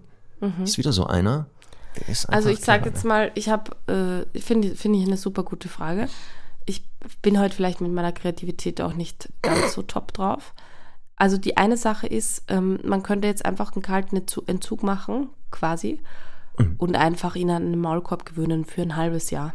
Also So, das wäre meine Idee auch. Eine Idee wäre zum Beispiel sagen, Maulkorb drauf, kann er keine Äste Ja. mehr tragen. Genau. Und zwar, also Entzug ist eben damit gemeint, dass er einfach jetzt gar nicht, weil er wird das ja trotzdem, er wird das ein bisschen machen, weil es ihm schmeckt, ein bisschen machen, weil er es beruhigend findet und so weiter. Und natürlich auch, weil er dann dafür irgendwie Aufmerksamkeit kriegt und irgendwas hat, wo er vielleicht auch so ein bisschen den Macker machen kann, weil da hat niemand einen Plan dafür. Und einfach dazu sagen, so Maulkorb dran, also Maulkorb drauf für einige Monate, einfach sagen, ist nicht. Und man muss dann eben auch nicht so viel damit rumhampeln. Ähm, die zweite Variante oder die zweite Option, die mir einfällt, ist halt zu sagen, okay, mit der Schleppleine macht das nicht. Dann würde ich halt, je nachdem, wie viele Spaziergänge sie das macht, die das betrifft, ähm, jedes Mal die Schleppleine dran lassen und, sage ich mal, jede Woche so 10 Zentimeter von der Schleppleine abschneiden. Also Ja, die das verkürzen. äh, ist genau. Dieses Verkürzen, ne? So, dass, dass er irgendwie quasi im Idealfall am Ende noch so ein kleines, also keine Ahnung, 40 Zentimeter Schleppleinendings da drauf hängen hat. aber eben das dann da nicht mehr so zeigen kann. Ja, es gibt ja einige Hunde, die, wenn man dann die Schleppleine so wöchentlich weiter verkürzt, irgendwann mhm. haben die ja wirklich nur noch, man hakt die zwar ein, mhm. die berührt gerade noch den Boden, dann denken die ja, ah, scheiße, ist eine Schleppleine dran. Ja. Und wenn man Glück genau. hat, fällt er drauf rein und Aber läuft sein Leben lang mit diesem Bommel rum. Ja, oder, oder halt auch, ähm, sie wird irgendwann quasi so leicht und äh, also so sukzessive, so dass er es gar nicht mitkriegt, dass er dann irgendwann auch nicht mitkriegt, wenn gar keine mehr dran hängt. Aber es mhm. ist im Prinzip beides die gleiche äh, Strategie, nämlich das Verhalten einfach mal konsequent zu verhindern. Ja. Was würdest du davon halten, dass Ast, also dass die Äste ähm, so massiv zu tabuisieren, dass der einen Riesenbogen um Äste macht. Äh, würde ich auch, würde ich auch machen, wäre wahrscheinlich wirklich mein erster Impuls. Das Problem ist ja nur, ähm, wenn er das ja hat, haut er ab damit, ne? Und ja, nicht jetzt glaube, mal, also wenn er einen hat, das tabuisieren, das kriegen wir, sondern so was du sagst, ein, eine Situation, also zu planen, wo man sagt, so hier ist eine Fläche, da liegt nur ein Ast, mhm. den habe ich auch da deponiert, so dass er lernt, wenn du da den Ast noch einmal rangehst, dann wird sowas also Schlimmes passieren. Ja, ja, also wirklich ein Tabu, ein Aufbauen, ja. anstatt halt jetzt, dass man da ein Leberwurstbrot hinlegt oder einen anderen ja, verbotenen ja. Gegenstand zu sagen, ich tabuisiere den Ast und zwar so massiv, dass der wirklich einen Bogen um Äste macht, dass der sagt, boah, wenn ich Äste sehe, kriege ich nicht positiven Stress, sondern eher negativen. Was hältst du davon? Also ich glaube, es würde vielleicht Sinn machen. Ähm, also das ist vielleicht auch noch ein guter Anstoß für eine Idee. Ähm, und zwar einfach zu checken, wie gut kennt der ein Nein wirklich? Also wie gut ist er denn tabuisiert worden? Und da würde ich ja auf keinen Fall dann mit Stöcken anfangen, sondern vielleicht eben mit irgendwas Fressbarem. Und sei es jetzt ein Ochsenzimmer oder so, ja. Ähm, oder ein Leberwurstbrot, egal. Und das würde ich auch so präparieren und auslegen, dass man halt sagen kann, ähm, da kann ich frühzeitig mal wirklich mein Nein und mein Tabu aufbauen. Also wirklich eine andere Situation nehmen, um äh, das Tabu aufzubauen und dann halt in der Situation fürs nächste Mal anwenden, sodass der halt nicht sagt, ah, dann schnapp ich es äh, schnapp mir noch schnell, sondern dass er halt echt ein Gefühl kriegt von, ach du Scheiße, das war ja letztes Mal doof.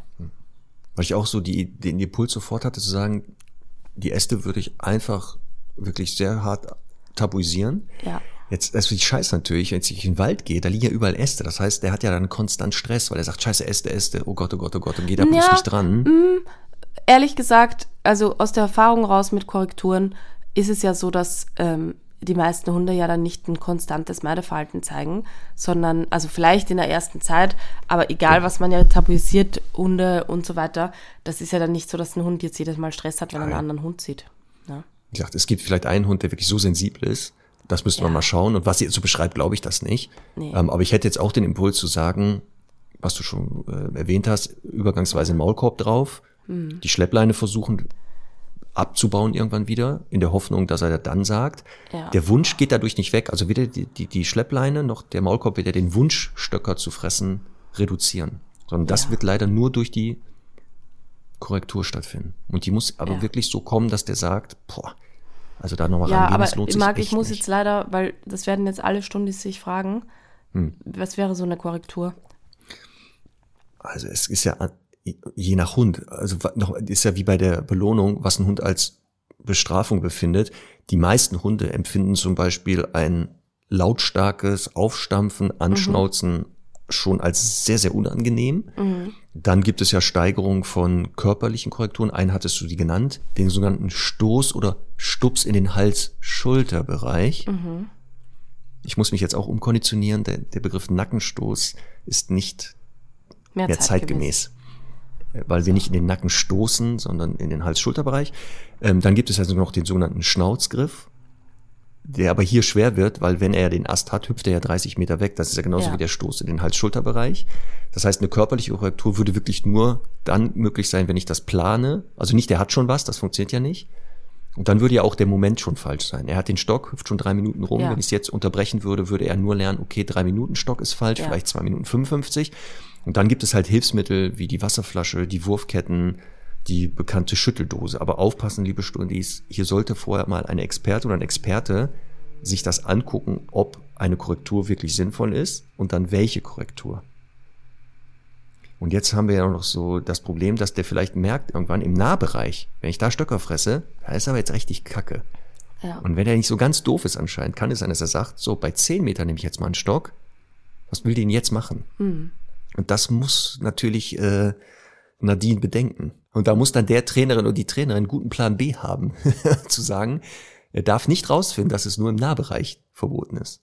Genau, ich, ich finde halt, so ein bisschen liest man ja durch, dass, ähm, dass sie sehr viel trainiert und da sehr engagiert hm. ist und so. Und aus Erfahrung raus sind das aber oftmals Hunde, die zwar irgendwie so einen guten Trainingsstand haben, aber nicht so richtig eine Grenze, eine echte Grenze jemals gelehrt bekommen haben. Und äh, deswegen, wir wissen ja noch zu wenig über die und ihre Beziehung und so weiter. Deswegen kann man leider pauschal nicht sagen Korrektur, weil vielleicht wäre das auch mit ja, mit anderen Mitteln einfach gelöst. Also da wieder unser Tipp äh, www.martinrütter.com slash, slash Hundeschulen. Ähm, da findest du die nächste Dogs Hundeschule in deiner Nähe und äh, wirst äh, sicherlich gute Hilfe bekommen. Das ist ja eh bei, den, äh, bei der Hundefragestunde, dass wir dann immer aufgrund dessen nur, was dort geschildert ist, ja genau. sagen können, aufgrund unserer Erfahrung oder so, was für Möglichkeiten gibt es und welche dann wirklich die effektivste, die Beste für diesen Hund ist oder das Mensch-Hund-Team, können wir jetzt nicht sagen. Genau. Aber dann, dass man schon mal weiß, ein, Punkt eins, ist das überhaupt veränderbar? Also, dass wir das einschätzen können. Und Punkt mhm. zwei, falls ja, was vielleicht mögliche Wege wären, worauf man sich geistig schon mal einstellen kann. Nicht dann überrascht ist, wenn dann jemand sagt, so, das machen wir, das, das und das. Ja. Das heißt nicht, dass es noch zusätzliche Wege gibt, übrigens. Aufpassen. Also, ne, das gibt ja auch noch vielleicht andere Ansätze. Da muss man dann halt nur überlegen, passen die zu mir, passen die zu meinem Hund, passen die überhaupt zu der Ursache, was dahinter mhm. steckt. Aber Ast fressen, also wirklich mit runterschlucken und so, saugefährlich. Ja, absolut. Das ist richtig gefährlich. So, eine Frage so. noch? Ja, locker, komm, die nehmen wir noch mit. Ähm, eine schaffen wir noch. Hallo, liebe Conny, lieber Marc. Wer schreibt denn da? Die Laura. Die Laura.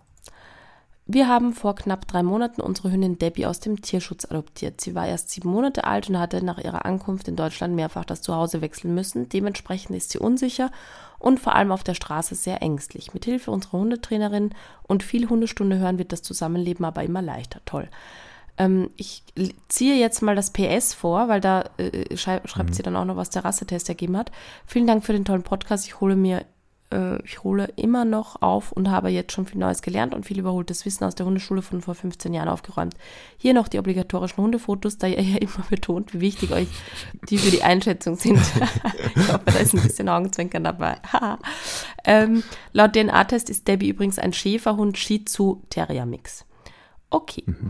Vom ersten Abend an ist sie extrem verkuschelt, liegt gerne auf dem Sofa und schläft bei uns im Bett. Wir haben das bewusst erlaubt, da wir wussten, dass sie bei ihrer Pflegestelle, dass sie das bei ihrer Pflegestelle auch durfte. Finde ich übrigens, by the way, immer nicht so toll, wenn Pflegestellen sowas erlauben. Nee, ähm, weil die wissen ja nachher nicht, wo kommt der Hund hin, ob die auch da Bock drauf haben. Ja, so. Äh, wir haben abends ein Ritual, aber vielleicht ist es jetzt für Laura der sogenannte erlaubnisgebende Gedanke, das einfach auch zu tun, weil sie durfte es ja vorher auch. Ach so, ähm, dann.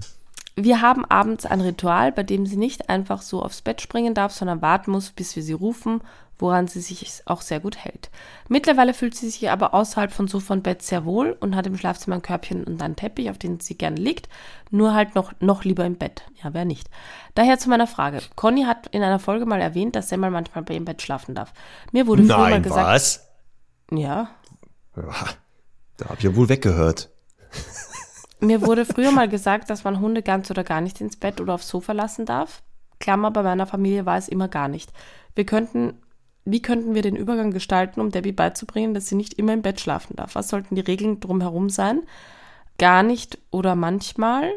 Wie sollen wir reagieren, wenn sie nachts nervig wird? Eher ganz aus dem Schlafzimmer verbannen oder ins Körbchen schicken. Vielen Dank und liebe Grüße, Laura. Wäre jetzt interessant, was das Nervigsein ist. Das weiß ich auch nicht. Das muss ich jetzt gerade auch überlegen. Also Punkt eins: Dass Hunde auf dem Sofa, auf, auf Sesseln oder im Bett schlafen, hat selten mit dem Status äh, der Stellung in der Gruppe zu tun oder dass die morgen die Weltherrschaft wollen, weil es einfach bequem ist.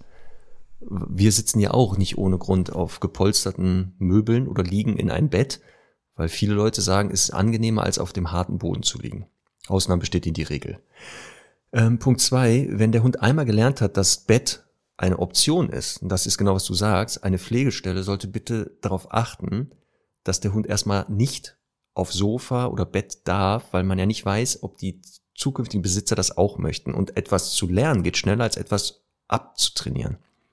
Beispiel nehme ich ja immer, Rauchen anfangen, nicht machen, wer jetzt das zuhört, auch gerade die Kinder, geht ganz leicht. Rauchen aufhören, habe ich gehört, für viele wäre es schwer. Also neues Verhalten aufbauen ist immer einfacher als ein altes abzubauen. Mhm. Hier hilft folgender Tipp, den ich auch vielen Kunden gegeben habe und der funktioniert auch. Hunde können Farben sehen. Surprise, surprise. Lange Zeit dachte man, Hunde können nur schwarz-weiß sehen. Das ist natürlich völliger Schwachsinn. Wenn man sich das Hundeauge anguckt, sieht man Stäbchen und Zäpfchen. Die einen sind für hell-dunkel, die anderen für Farben. Der Hund kann zwar nicht alle Farben so sehen wie wir, aber man hat herausgefunden, dass Blau und Gelb Farben sind, die er sehr gut sehen kann. Ist ein Beutegreifer, der dämmerungsaktiv jagt. Deswegen ist dieses Farbspektrum wohl wahrzunehmen effektiver. Und jetzt macht man Folgendes. Sie bringt ihrer Hündin, Moment, wie heißt die nochmal? Debbie. Debbie Folgendes bei, dass wenn auf dem Bett eine gelbe oder blaue Decke, jetzt muss sie sich entscheiden für eine Farbe, wenn dort eine gelbe Decke liegt, darf Debbie ins Bett rein. Wenn diese Decke fehlt, also die kommt ins Schlafzimmer, dupp, die gelbe Decke liegt da und sie guckt ihre Halterin an, Laura, und fragt, dann darf Laura hopp sagen und dann pennt die im Bett. Kommt Debbie aber ins Schlafzimmer, la la la, da liegt keine gelbe Decke, da kann sie Laura 60, 60 Mal angucken, heute nicht Bett. Das funktioniert relativ gut, weil das, die Decke wird als Signal dann aufgebaut, was ein Verhalten ankündigt. Also will ich das Verhalten oder will ich nicht? So eine Art Verbotsschild oder äh, der Zugang ist erlaubt. Also Ampel rot oder Ampel grün. Und so, wenn man das tut, haben viele Hunde verstehen das dann. Und wenn die dann ins Schlafzimmer gucken, kommen und die sehen gar keine gelbe Decke, gehen die gleich in ihr Körbchen, rollen sich ein und pennen. Das ist die Möglichkeit, wie man das nochmal verändern kann. Nur aufpassen, Debbie weiß aber, dass man im Bett schlafen kann. Das heißt, wenn du jetzt nicht zu Hause bist, liebe Laura, und du möchtest nicht, dass sie in der Abwesenheit im Bett schläft, dann musst du die Schlafzimmertür zumachen. Selbst wenn keine gelbe Decke drauf liegt, kann es nämlich passieren, dass Debbie sagt, ja gut, jetzt ist ja Laura nicht da, mhm. das kriegt die überhaupt nicht mit. Mhm. Das wäre so meine Idee, weil aus Erfahrung, wie gesagt, bei etlichen hundert Hunden funktioniert das echt super. Mhm. Und Ihre Idee, Frau Sporrer, dazu? Die ist ganz gut von dir, die finde ich schon ganz gut. Ach, die ist ganz gut, ne? Ja. Ja, kannst ruhig sagen, dass die sehr gut ist, nicht nur ganz gut. Ja, ich, ich Hast du das schon gesagt? Ja, ich habe das jetzt gar nicht gehört. Nee, Marc, sehr gute ja. Idee. Sehr ähm, ich finde ja immer, also bei Semmel ist das ja so, ich würde sagen, die schläft auch zum Großteil tatsächlich bei mir im Bett. Aber die hat halt einfach auch kein Problem, dass ich sie rausschicke. Und ich finde, das ist halt immer so die, also natürlich ist es für einen Hund immer leichter, vor allem am Anfang, wenn es klare Regeln gibt und nicht mal so, mal so. Aber wir wissen das ja auch von Hunden untereinander, dass die manchmal sagen, du darfst dich zu mir ins Körbchen legen und manchmal, das genau. weiß ich von, von Abby noch, da reicht nur so ein Blick und der andere Hund sagt, okay, da gehe ich jetzt genau, nicht Genau, und der Blick ist dann halt die gelbe Decke oder keine gelbe Decke. So. Also ich finde, die gelbe Decke, so gut die Idee auch ist, hm. ist halt eine Ergänzung, um dem Hund das so ein bisschen zu erleichtern. Theoretisch genau. müsste ja aber auch nur funktionieren, dass der Mensch sagt Nein und den Hund wegschickt. Ja, ja ich gehe jetzt mal davon aus, dass natürlich es möglich ist, dass man den Hund auch aus dem Bett schicken kann schon. Ja, genau. Nochmal, die Decke, genau, äh, entspannt ja. den Hund ein bisschen. Das ja. ist ja so, wie Semmel ja. und Herr Doktor und Charlie gelernt haben, wenn wir die irgendeine Tür das öffnen, egal Ampel. welche Tür, heißt das nicht, lauf raus. Mhm. Die müssen nicht mal überlegen. Ja. Es ist wie eine und wenn man dann auch noch ja, und wenn man dann auch noch die Stundi gelbe Decke nehmen würde, ne? Dann ja. geht das noch schneller, Conny. So. Und ähm, ich glaube, die größte, das größte Problem ist, dass, ich, ich bin sicher, ich bin nicht die Einzige, die hm. das Thema hat, dass dann der Hund sagt, ja gut, dann gehe ich mal ein Körbchen pennen. Äh, vorausgesetzt übrigens, das finde ich auch sehr wichtig, dass das Körbchen sau bequem ist für den Hund. Also Semmel liebt ja, das zum Beispiel. gehe ich jetzt aus, so, dass das jetzt nicht hier so eine, so eine Holzkiste ist ja, nee, aber Wochenmarkt, auch so, sondern wo das so unterschiedliche Typen. Zum Beispiel meine Kollegin, die hat jetzt für ihren ähm, Border Collie, der äh, war zu mir irgendwie bei mir zu, äh, zu Gast und hat, hat sich immer, also ist viel zu groß für Semmels Körbchen, aber hat sich da immer so reingenudelt irgendwie und, äh, und ähm, der liebt, also wir haben dann irgendwie da festgestellt, der liebt das, wenn er so eine Begrenzung hat am Rand. Weißt du, das ja. Semmel ist auch so. Herr Doktor ist genauso. Ja. Wenn da, der, der muss mit dem Rücken irgendwie irgendwo dran liegen oder so eingequetscht, wo du Genau. denkst, das ist doch voll unangenehm. Ja, Nee, das finde ich genau. gut. Und, und solche Sachen, finde ich, sind halt wichtig rauszufinden, um auch das optimale Körbchen halt zu finden. Ähm, und dann äh, ist halt aber manchmal das Problem, dass der mal dann so um 3 Uhr morgens sagt, ja, jetzt wäre aber Bett ganz schön. Und dann ist es halt so, dass ich äh, das vielleicht nicht mitkriege, dass sie reinhüpft. Und so geht es sicher anderen auch, das weiß ich auch.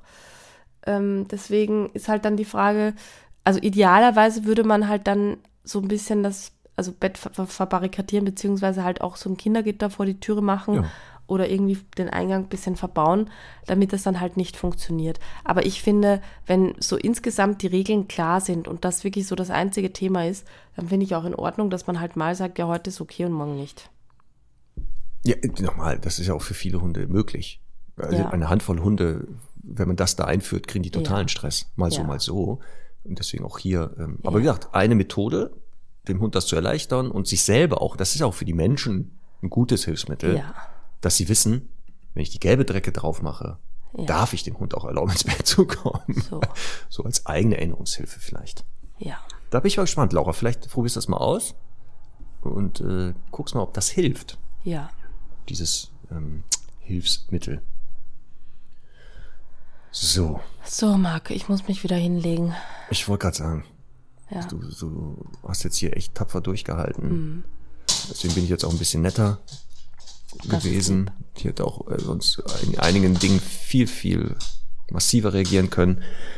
Aber so ist das Leben, ne? So wie man jetzt auch hier hört, dass gerade durch das Taps, Taps, Taps, Herr Doktor hat die berühmten abschließenden Worte gehört, die wir immer sagen, einkonditioniert wie die gelbe Decke. Was denn? Wir gehen. Ja, wenn ich hier So? mit dir die Verabschiedungsformel mache, sie ist so, jetzt sind wir fertig. Dieses so, glaube ich, ist das, das Signal gewesen. Mhm. Da kann ich danach sagen, was ich will. Da schüttelt er sich, aus dem Tiefschlaf kommt der, steht jetzt hier neben mir, guckt mich freudig, erwartend an und sagt, wir gehen doch raus, ne? Ja. Und warum? Ja, weil wir es immer machen danach. das hat er auch schon einkonditioniert hier. Ja. Jetzt, jetzt stupst er mich. Hier, guck mal, der ist doch frech. Ja, aha. Der stupst mich gerade. Ja. Conny, was soll ich denn jetzt machen? Der stupst mich, aber guckt mich danach so nett an. Ja, sag ihm nein. Auf Guck jeden mal hier, Fall. wie der guckt. Jetzt guck mal, wie der guckt. Ja. Wie soll ich denn jetzt Nein sagen, wenn der so guckt, Herr Doktor? Nee, jetzt hat er ja, jetzt ist ja auch schon viel zu spät. Also ganz wichtig wäre ihn jetzt nicht anzusprechen dafür. Meine Güte. Oh Mano, was ist das kompliziert, ey? Ja. Warum ist das so kompliziert mit Hunden? Also wenn er dich anstupst, dann könntest du schon einfach einmal Nein sagen. Aber ich behaupte, so wie du dich jetzt verhalten hast, ne, dass er vielleicht Ja. das ein oder andere Mal auch Reaktion auf das Stupsen bekommt. Also- da, also es kann ja mal passiert sein, Ja. dass ich aus Versehen, wenn er gestupst hat, irgendwas doch gemacht habe. Ja. Wer weiß das denn schon? Wer weiß denn Ja, immer, was wer weiß macht? das? Das ist eigentlich nicht sowas, ne? schon? Es ist ja, man sagt ja so schön, der Schuster hat immer die schlechtesten Schuhe. Oh Ähm, ja. Ich kann ja, ich kenne dich ja gar nicht im Umgang mit deinen Hunden. Zu Recht, weißt du, das, ist auch, das mache ich ja extra. Ja, ich glaube. Merkst ne? du was? Merkst ja. du was? Weil es Ich so schlau reden kann man, ja, ja. ja, ich verrückt. Aber bei der Tour dann vielleicht, ne? Oh, Conny. Dann vor wenn das Publikum. Mhm. möglich ist, dann, ja, aber dann wird's richtig gut. Ich übe, wenn, wenn das wirklich möglich ist, dass wir die Hunde mitnehmen. Dann Dann muss der arme Herr ich- Doktor dann jetzt in ich- drei Monaten alles nachholen, was er die letzten zwölf Jahre nicht Ich gelernt hat. Genau. Genau. Da wird er aber richtig auf Stand gebracht, da sage ich dir. Cool. Da wird er so glänzen. Da wird jeder, jeder, den er sieht, sagen, was für ein gut erzogener Hund. Toll. Wer es glaubt, wird selig. So, das sind die letzten Worte. Wir hören uns demnächst, liebe Conny.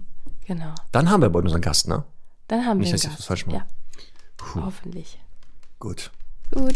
Dann, genau, bereiten wir alles vor für den Gast und sehen und hören uns demnächst. Ja. So, jetzt Bis ist aber bald. Schluss. Die Hundefragestunde macht jetzt die Praxis zu. Tschö.